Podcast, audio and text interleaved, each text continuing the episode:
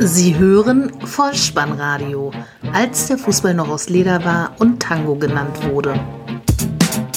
Herzlich willkommen und hallo zum Vollspannradio, der Podcast unter dem Motto, als der Fußball noch aus Leder war und Tango genannt wurde.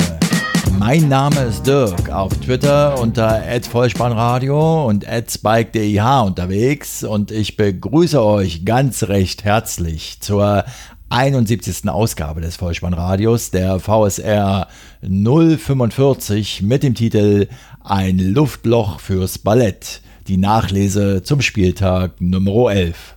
28 Tore bot uns der elfte Spieltag feil. Ein bemerkenswertes Luftloch sorgte für Aufsehen. Rund um das Topspiel wird im TV abgestandener Altherrenhumor abgesondert und wenn vom Retter im Sturm die Rede ist, wird dies insbesondere in Hamburg wohl künftig nicht mehr nur in Verbindung mit Helmut Schmidt geschehen. Viel Spaß! Die Momente des Spieltages. Dann also hinein in diesen elften Bundesligaspieltag und ab nach Frankfurt, wo 51.500 Zuschauer den Weg ins, ich möchte fast sagen, Frankfurter Waldstadion fanden. Ausverkauftes Haus also in der Partie Eintracht Frankfurt gegen Werder Bremen. Halbzeitstand 1 zu 1, am Ende 2 zu 1 für die Gastgeber. Die Bremer Mannschaft erstmals unter dem Interimstrainer Florian Kohlfeld angetreten, nachdem man sich ja zu Beginn der letzten Woche von Alexander Nuri getrennt hat.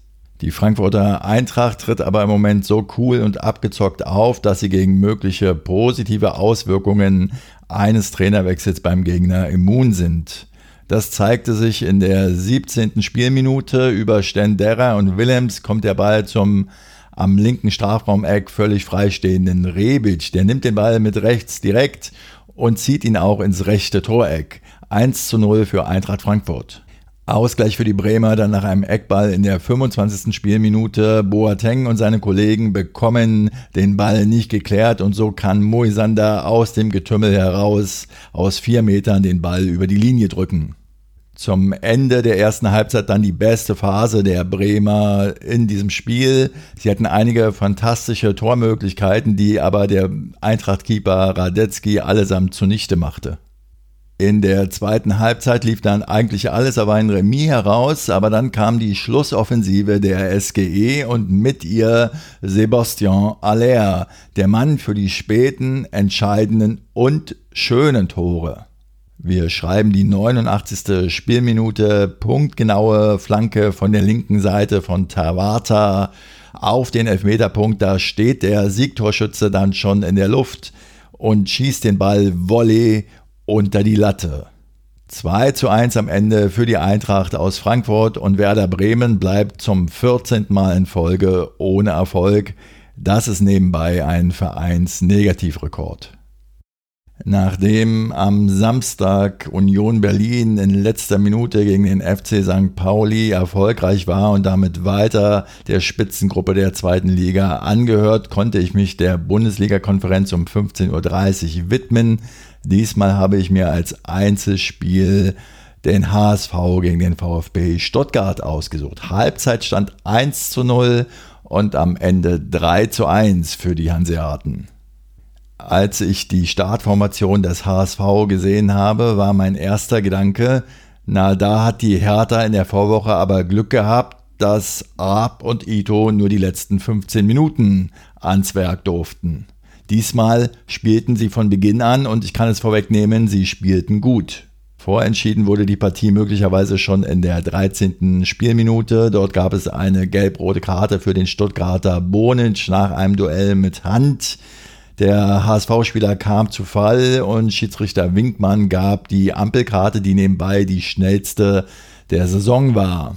Das war allerdings eine Fehlentscheidung, wie Schiedsrichter Winkmann nach dem Spiel auch eingestand. Zudem hatte er das Spiel nach dem angeblichen Foul zunächst mal laufen lassen und auf einen Vorteil für die Hamburger gehofft der sich allerdings nicht ergab. Im Gegenteil hatte dann der Rotsünder Bonic den Ball und spielte ihn selbst ins Aus. Erst diese Spielunterbrechung führte dazu, dass die rote Karte, die gelb-rote Karte in dem Fall gegeben werden konnte, die sich dann später als falsch herausstellte.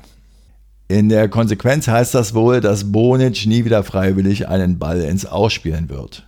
Die Stuttgarter also ab der 13. Minute in Unterzahl und in der 20. Spielminute gab es einen Freistoß für den HSV aus 28 Metern.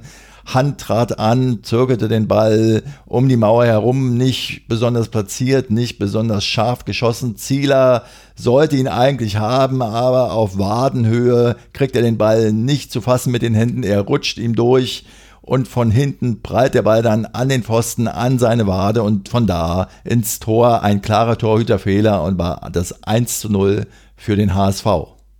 In der zweiten Halbzeit bleiben die Stuttgarter dann aber am Drücker. Der Ex-HSVer Aogo bringt den Ball nach innen. Diekmeyer ist mit der Hand dran. Es gibt elf Meter. Ginczek verwandelt sicher zum 1 zu 1 Ausgleich. Es gibt ein altes deutsches Volkslied, welches ich in der siebten Klasse unter meiner Musiklehrerin Frau Gutke immer singen musste. Lass doch der Jugend, der Jugend, der Jugend ihren Lauf. Und diesen Ratschlag, den beherzigte Markus Giesdoll und stellte ja Ito und Arp von Anfang an auf und beide dankten es ihm, wie gesagt. Zunächst in der 65. Minute toll herausgespielt über Ito und Hand kommt der Ball zu Diekmeyer, der flankt auf den zweiten Pfosten. Kostic ist mit dem Kopf da und bringt den HSV mit 2 zu 1 in Führung. Den 3 zu 1 Endstand in der 69. Spielminute stellt dann die neue Sturmhoffnung des Hamburger Sportvereins her, Jan Fiete Ab. Von Diekmeyer angespielt lässt er Pavard und Baumgartel aus 13 Metern alt aussehen und schießt den Ball mit Hilfe des linken Innenpfostens ins Tor. Daraufhin spricht Kai Dittmann auf Sky im Zusammenhang mit dem sich anbahnenden Arp-Hype von der HSV-Stürmertradition und sagt zwar, dass er den jungen Stürmer nicht allzu sehr nach oben schreien will, setzt ihn aber dann doch in eine Reihe in der Stürmertradition mit Sela Rubech ab. Wer sich noch an den 17. Februar 1962 erinnern kann, der wird mir beipflichten, wenn ich sage, dass wenn in Hamburg im Augenblick vom Sturm die Rede ist, wird nicht mehr nur der Name Helmut Schmidt genannt. Abschließend ist zu sagen, der HSV holt nach neun sieglosen Spielen den dritten Sieg in der Saison und der VfB seine Punkte einfach weiter zu Hause. Die nächste Begegnung lautet Borussia Mönchengladbach gegen den ersten FSV Mainz 05. Halbzeitstand 0 zu 1, am Ende 1 zu 1 Remis. Nicht nur angesichts der langsam kühler werdenden Witterung werden sich die Gladbacher Fans in der 19. Minute gedacht haben, ach ja, es war ein kurzer Sommer, denn die Mainzer hatten einen Eckball, Östonali brachte ihn herein, fand Gabamin, der eine Kopfball-Bogenlampe zustande brachte. Jeder dachte wohl, Jan Sommer kann den Ball locker abfangen, aber weit gefehlt. Diallo sprang höher und brachte den Ball mit dem Kopf ins Tor 1 zu 0 Halbzeitführung für die Mainzer. In der 67. Spielminute gibt es dann einen Eckball für die Gladbacher. Der Däne Westergaard ist wie schon in der Vorwoche bereits mit dem Kopf da und erzielt den 1 zu 1 Endstand. Es war sein dritter Saisontreffer. Die Szene des Spiels beanspruchte dann der Mainzer Keeper Robin Zentner in der ersten Halbzeit für sich. Er hütet ja im Moment für den verletzten René Adler das Tor, bekam den Ball in seinem eigenen Strafraum zugespielt, direkt am Elfmeterpunkt. Er war völlig allein, wollte abschlagen, holte aus, schaute auch noch mal kurz nach unten und schlug dann ein veritables Luftloch, denn der Ball war zwischenzeitlich an ihm vorbeigerollt. Als ihm das gewahr wurde, drehte er sich schnell um, denn Lars Stindl nahte schon bedrohlich, aber er konnte die Situation dann letztlich doch noch klären. Kurios sah das allemal aus und er sagte nach dem Spiel halb fassungslos und halb belustigt von sich selbst, dass er den Elfmeterpunkt wohl kurzzeitig für den Ball gehalten hätte und dass das Ganze wohl sich wiederfinden wird in seinem Familienalbum. Statt das Familienalbum von Robin Zentner mit dieser unglückseligen Szene zu verschandeln, hätte ich noch zwei, drei andere Vorschläge zu machen. Zum einen denke ich, diese Spielsituation wäre ideal für das legendäre ARD Fußballballett. Hätte sich diese Szene noch näher an der Torlinie zugetragen, so wäre sie nachgerade auch ideal geeignet gewesen für das ebenso legendäre Torstopp.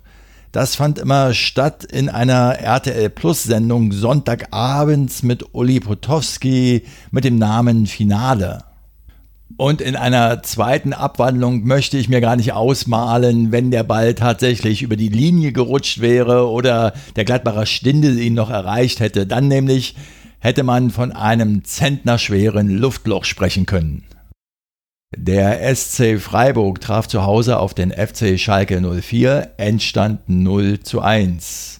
In die Kabine gingen beide Teams noch mit einem 0 zu 0 unentschieden, obwohl es schon hätte Tore geben können im ersten Abschnitt, denn es gab drei Alu-Treffer. Einmal für die Gelsenkirchner in der 29. Minute Conor Poljanka und zweimal für die Gastgeber Pedersen in der 32. Minute und Kapuzka in der 37 die Freiburger ja ohne den verletzten Niederlechner angetreten, der sich unter der Woche im Training einen Kniescheibenbruch rechts zugezogen hat und wahrscheinlich bis zum Saisonende ausfallen wird. Gute Besserung an dieser Stelle.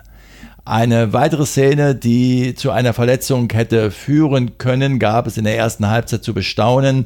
Freiburger Spieler Yannick Haberer, der grätscht in Höhe der Coachingzone seinen eigenen Trainer um. Ist aber glücklicherweise nichts passiert. Das Tor des Tages erzielte der Schalker Caligiuri, der rechts vor dem Strafraum angespielt wird, einfach mal draufhält und der Ball wird noch vom Freiburger Günther unglücklich abgefälscht entgegen der Laufrichtung von Schwolo und damit 1 zu 0 Führung für die Schalker, die somit punktgleich mit Dortmund sind und das ist ja da in der Region eh das Wichtigste in der Saison. Der FC Augsburg traf auf Bayern 04 Leverkusen, Halbzeitstand 0 zu 0, am Ende schiedlich-friedlich 1 zu 1. Bis auf die Randnotiz, dass der aktuelle Cheftrainer von Leverkusen Heiko Herrlich zu seiner Unterhachinger Zeit, als er also dort noch hauptverantwortlich war, den jetzigen Augsburg-Trainer Manuel Baum als seinen Co-Trainer damals installiert hat, ihn also entdeckt hat sozusagen, gab es keine großen Geschichten zu erzählen und von daher dachte sich der Kevin dann so, dann spiele ich mal die Hauptrolle. In der 47. Minute dann eher in der unglücklichen Variante ein weiter Schlag von Tar, dann so will zum Kopfball hochsteigen, rutscht aber aus. Volland erläuft das Leder und kann dann den Ball aus 15 Metern unter die Querlatte schießen. 1 zu 0 für die Werkself.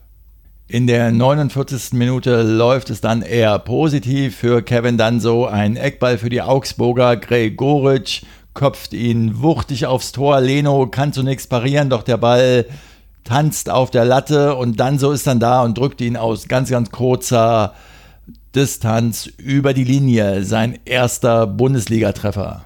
Am Ende blieb es im 13. Aufeinandertreffen dieser beiden Mannschaften beim 1 zu 1 unentschieden. Damit konnten die Augsburger bisher keines dieser 13 Duelle für sich entscheiden. Es gab bisher fünf Unentschieden und acht Niederlagen. Für die Werkself bedeutet dieses Unentschieden, es war das siebte Pflichtspiel in Serie ohne Niederlage. Sachsen gegen Niedersachsen, Leipzig gegen Hannover 96, Halbzeitstand 0 zu 0, am Ende 2 zu 1 für die Hausherren. Forsberg in der 53. Minute für Bruma eingewechselt, half als Joker somit das Spiel für die Leipziger zu drehen, denn die Hannoveraner gingen in der 56. Minute nach einem schönen Treffer von Jonathas in Führung, der den Ball von der rechten Seite von Bebu erhalten hatte und ihn dann ins rechte Eck verbrachte. Der Ausgleich dann in der 70. Spielminute über Forsberg und Werner kommt der Ball zu Paulsen, der aus kurzer Distanz nur noch einschieben muss. Ehrlich gesagt, schön anzusehen in der 85. Minute dann der Siegtreffer für die Gastgeber. Wenn man jetzt nicht weiß, dass Leipzig gespielt hätte, hätte die Kombination der beteiligten Spieler auch durchaus Boateng, Thiago, Lewandowski heißen können, denn das sah man meiner Meinung nach auch von den Bayern schon mal häufig. Und zwar ein weiter gut getimter Ball von Demme zu Forsberg, der das Leder ins Zentrum gibt und auf Werner gibt und der macht dann den Siegtreffer 2 zu 1 für Leipzig. Das Topspiel an diesem Samstagabend fand in Dortmund statt. Borussia Dortmund gegen den FC Bayern München, Halbzeit 0 zu 2, am Ende 1 zu 3. Vielleicht auch angesichts der gegenläufigen Formkurven beider Teams sprach im Vorfeld niemand mehr vom deutschen Klassiko. 17. Spielminute, Thiago flankt von links auf James Rodriguez, der den Ball mit der Brust stoppt und perfekt auf Arjen Robben ablegt. Und der Niederländer erzielt seinen bereits elften Pflichtspieltreffer gegen die Schwarz-Gelben. Er spielt den Ball direkt perfekt ins linke Eck. 1 zu 0 für den FC Bayern und das 2 zu 0 folgt dann in der 37. Spielminute die Dortmunder kurzzeitig in Unterzahl, weil Sokrates am Spielfeldrand behandelt werden muss. Er hatte einen Tritt von Coman abbekommen. Die Bayern treiben den Ball nach vorne. Robin Kimmich von der rechten Seite flankt nach innen und Lewandowski mit der Hacke erfolgreich, auch weil Julian Weigel die Kugel noch abfälscht. Die Bayern also schon in der ersten Halbzeit mit dem erkennbaren Willen ausgestattet, dieses Spiel für sich verbuchen zu wollen. Es war allerdings nicht so, dass die Dortmunder keine Chancen gehabt hätten. Pulisic, der sehr stark spielte in der 32. Minute und der Ukrainer Jarmolenko in der 30. und 44. Minute hätten durchaus dafür sorgen können, dass das Dortmunder Publikum auch jubeln hätte können. In der 67. Spielminute bauen die Bayern ihre Führung sogar noch aus. Linke Seite, Flanke von David Alaba, gedacht für Robert Lewandowski, der aber nicht mehr an die Kugel kommt. Er irritiert aber den Schweizer Keeper Birki so, dass das Leder letztlich rechts unten ins Netz rollt und der David Alaba, der Österreicher, somit der Torschütze ist. In der 88. Minute dann der Ehrentreffer für die Dortmunder über Pulisic und Castro kommt der Ball zu Batra, der ihn sehenswert unhaltbar rechts neben den Pfosten zum 1 zu 3 Endstand setzt. Zu Batra muss man sagen, mir haben die Duelle zu Beginn der ersten Halbzeit gegen Coman sehr gefallen auf der rechten Seite. Da wir ja hier beim Topspiel sind, darf ein bisschen drumherum auch nicht fehlen. Ich hatte ja den Altherrenhumor schon angesprochen und der ist mir hier in dieser Begegnung und drumherum besonders aufgefallen. So zum Beispiel in der rund um die 83. Minute, da verletzte sich nämlich der Schiedsrichter Tobias Stiller mit seinem ersten Ballkontakt, so kann man sagen. Er erlitt einen Wadenkrampf, konnte dann aber nach kurzer Behandlung das Spiel ordnungsgemäß zu Ende führen. Während der Behandlungspause ließ sich Wolf Fuß vom Kommentatorenplatz zu der Bemerkung hinreißen in Bezug auf Bibiana Steinhaus, die die vierte Offizielle war, ob sie denn für einen eventuellen Einsatz ihr kurzes Höschen dabei hätte.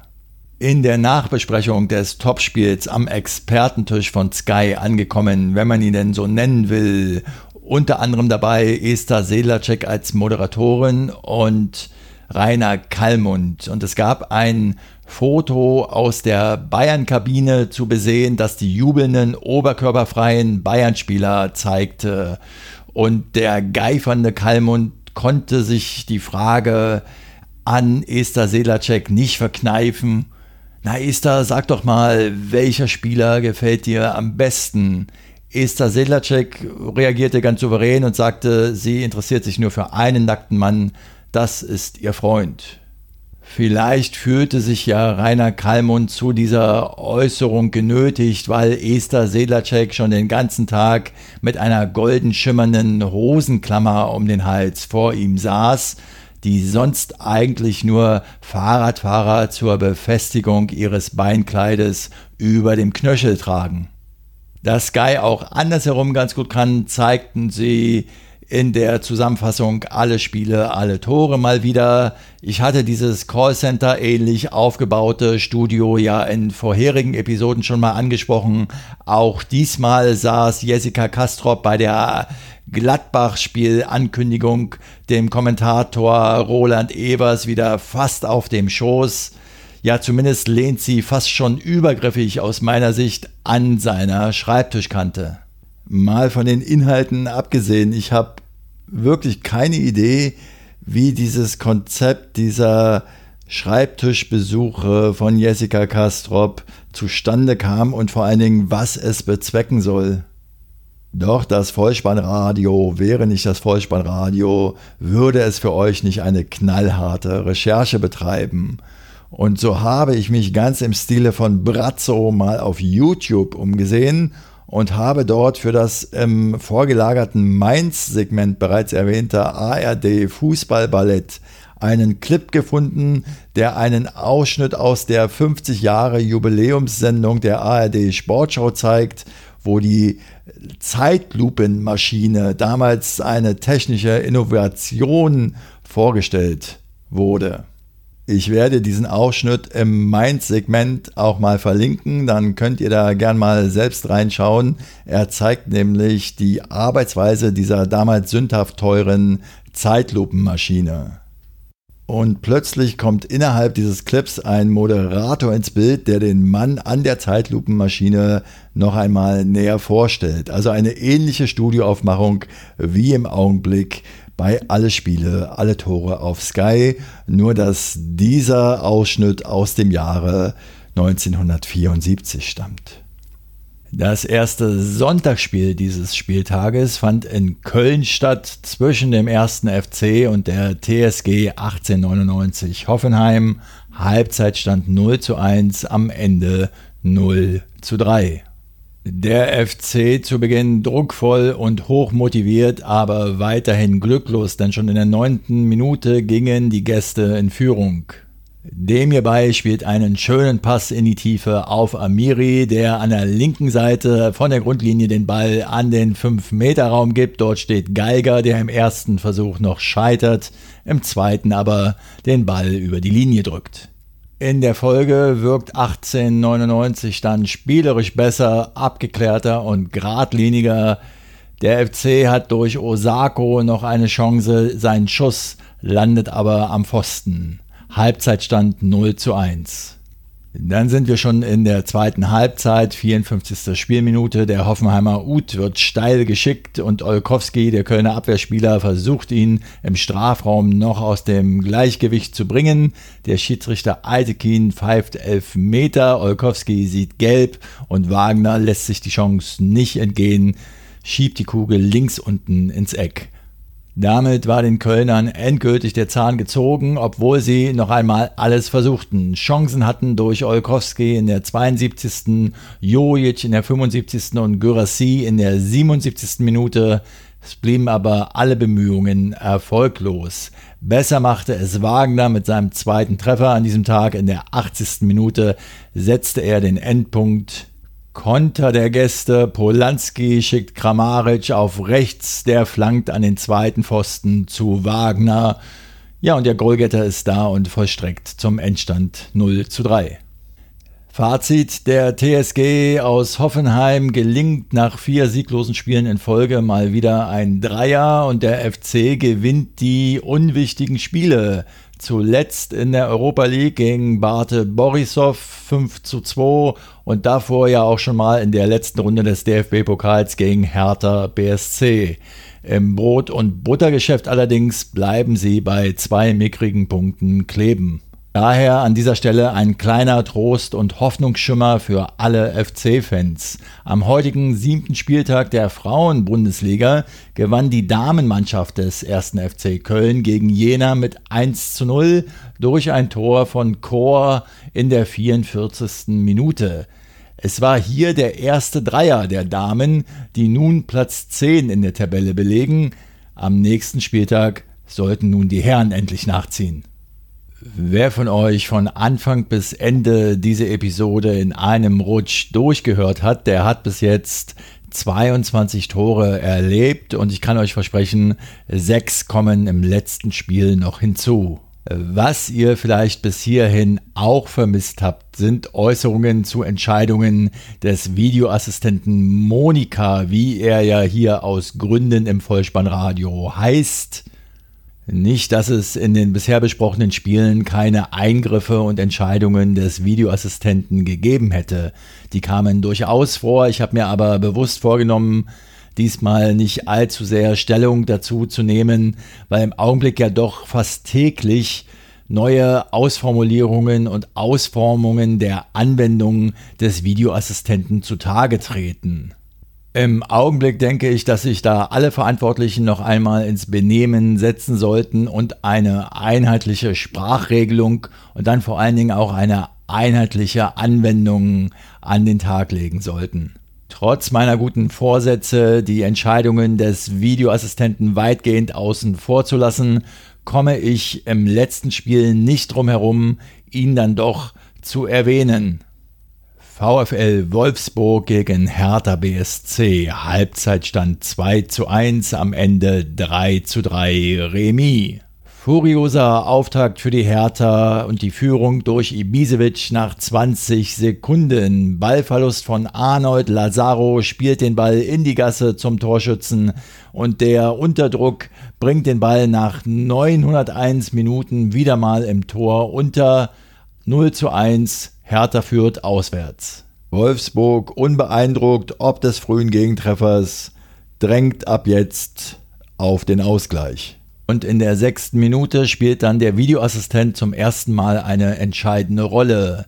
Ein vermeintlicher Treffer von Knoche wird aberkannt, weil Mario Gomez im Abseits stand. Dabei ist es unerheblich, ob er den Ball tatsächlich noch über die Linie gedrückt hat. Er hat zumindest ins Spielgeschehen eingriffen, indem er zum Ball gegangen ist. Eine etwas unglückliche Aktion für Mario Gomez also, der in der 20. Minute noch mehr Pech haben sollte. Es gab einen Elfmeter für die Wölfe. Schellbrett hatte im 5-Meter-Raum die Davi umgerissen. Elfmeter also für Wolfsburg. Gomez tritt an, der ja beim 1 zu 1 gegen Schalke 04 ausgerutscht war und einen Elfmeter schon versemmelt hat. Diesmal tritt er an, schießt recht souverän, der Torhüter keine Chance, aber der Ball prallt gegen die Latte. Trotz allen Unglücks steckt Wolfsburg nicht auf und erzielt in der 26. Minute einen weiteren Treffer durch Mali, der nach feiner Ballbehandlung den Ball aus 16 Metern gekonnt und sehenswert einnetzt. Auch dieser Treffer wird zu Recht vom Videoassistenten aberkannt, weil der Ball nämlich nach dem Schuss von Mali noch von Didavi leicht abgefälscht wird und dieser knapp im Abseits stand. Läuft also für Hertha auswärts, könnte man suffisant als Berliner Beobachter ausrufen. Wenn ja, wenn die eigene Mannschaft noch mitspielen würde. Das tut sie aber schon lange nicht mehr. Im Gegenteil, Wolfsburg lässt nicht locker und kommt in der 41. Minute dann doch zum verdienten Ausgleich. Der Torschütze war Mali. Zunächst gibt es einen vierfachen Übersteiger von Tisserand, der den Ball dann vors Tor flankt. Rekik kann ihn nur auf die Außenbahn zurück zu Origi weiterleiten und der flankt dann wieder von der Grundlinie zurück vors Tor, findet Mali aus kurzer Distanz, köpft dieser ein 1 zu 1. In der 44. Minute gehen die Mannen aus der Autostadt dann sogar in Führung. Brooks schlägt den Ball nach vorne, die Davi einen feinen Pass in die Gasse zu Gomez und diesmal lässt er sich die Chance nicht entgehen. Am herausstürzenden Jahrstein vorbei spitzet er die Kugel, die dann zunächst an den rechten Innenpfosten prallt, dann genüsslich die Linie entlang rollt, an den linken Innenpfosten prallt und von da ins Tor.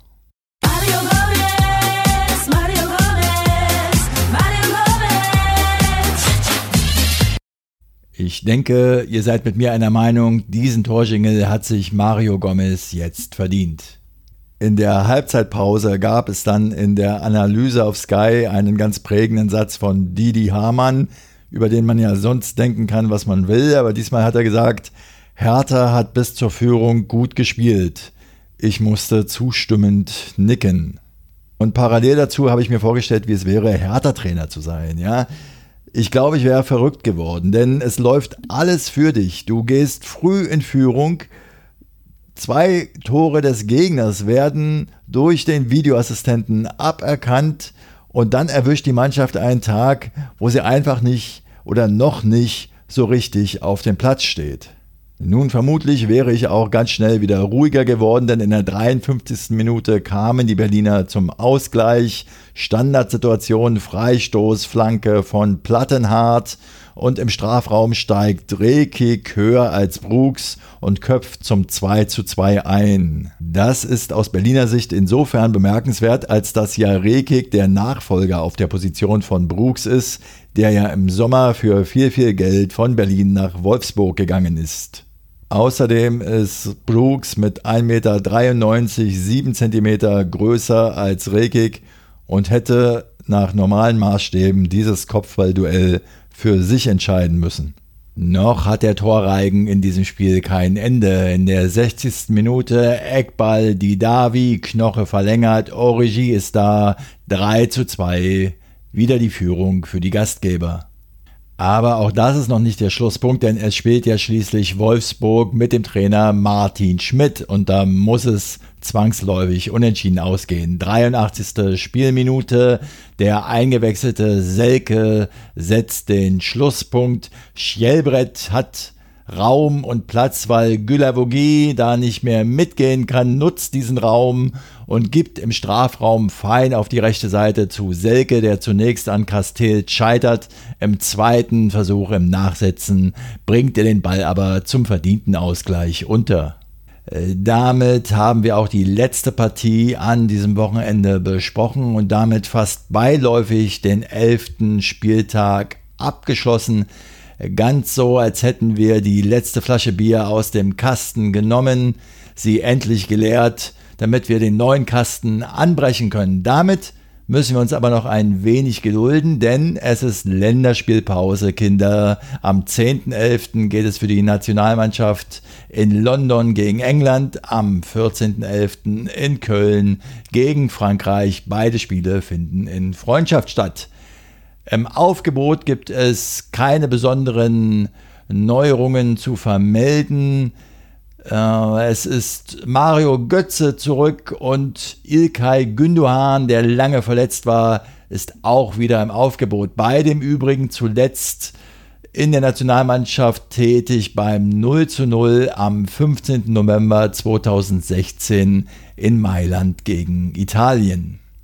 Ein Linksverteidiger mit Vornamen Marcel wird dabei sein. Aufgehorcht, liebe Dortmunder. Nein, es ist nicht Marcel Schmelzer, sondern es ist der Debütant Marcel Halstenberg aus Leipzig, der zum ersten Mal dabei sein wird. Demnach startet der zwölfte Bundesligaspieltag erst am 17.11.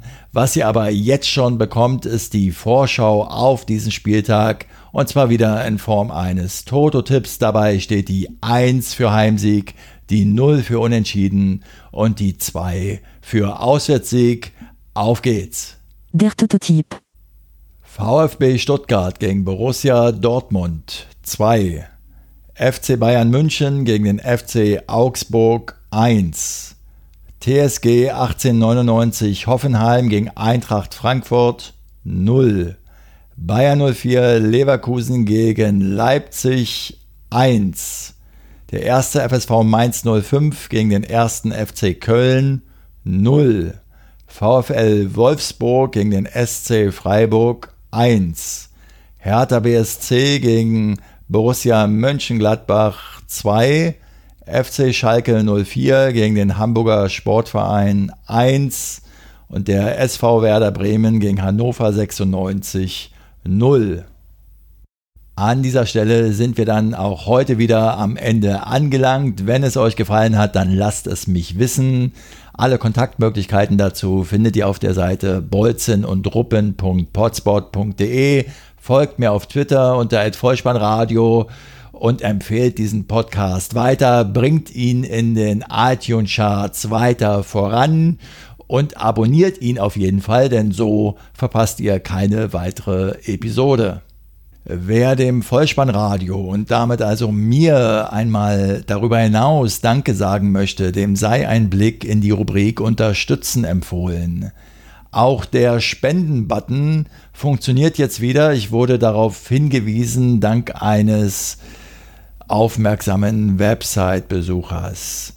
Und mein Wunschzettel ist auch aktualisiert. Es ist ja bald Weihnachten.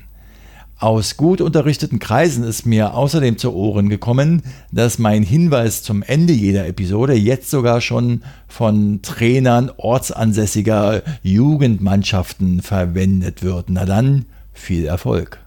Bleibt mir am Ende, mich zu bedanken bei euch für eure Zeit und für euer Vertrauen in diesen Podcast. Und natürlich verabschiede ich mich auch in dieser Episode wieder mit dem Hinweis für den Fall, dass ihr den Ball mal wieder im Netz unterbringen wollt.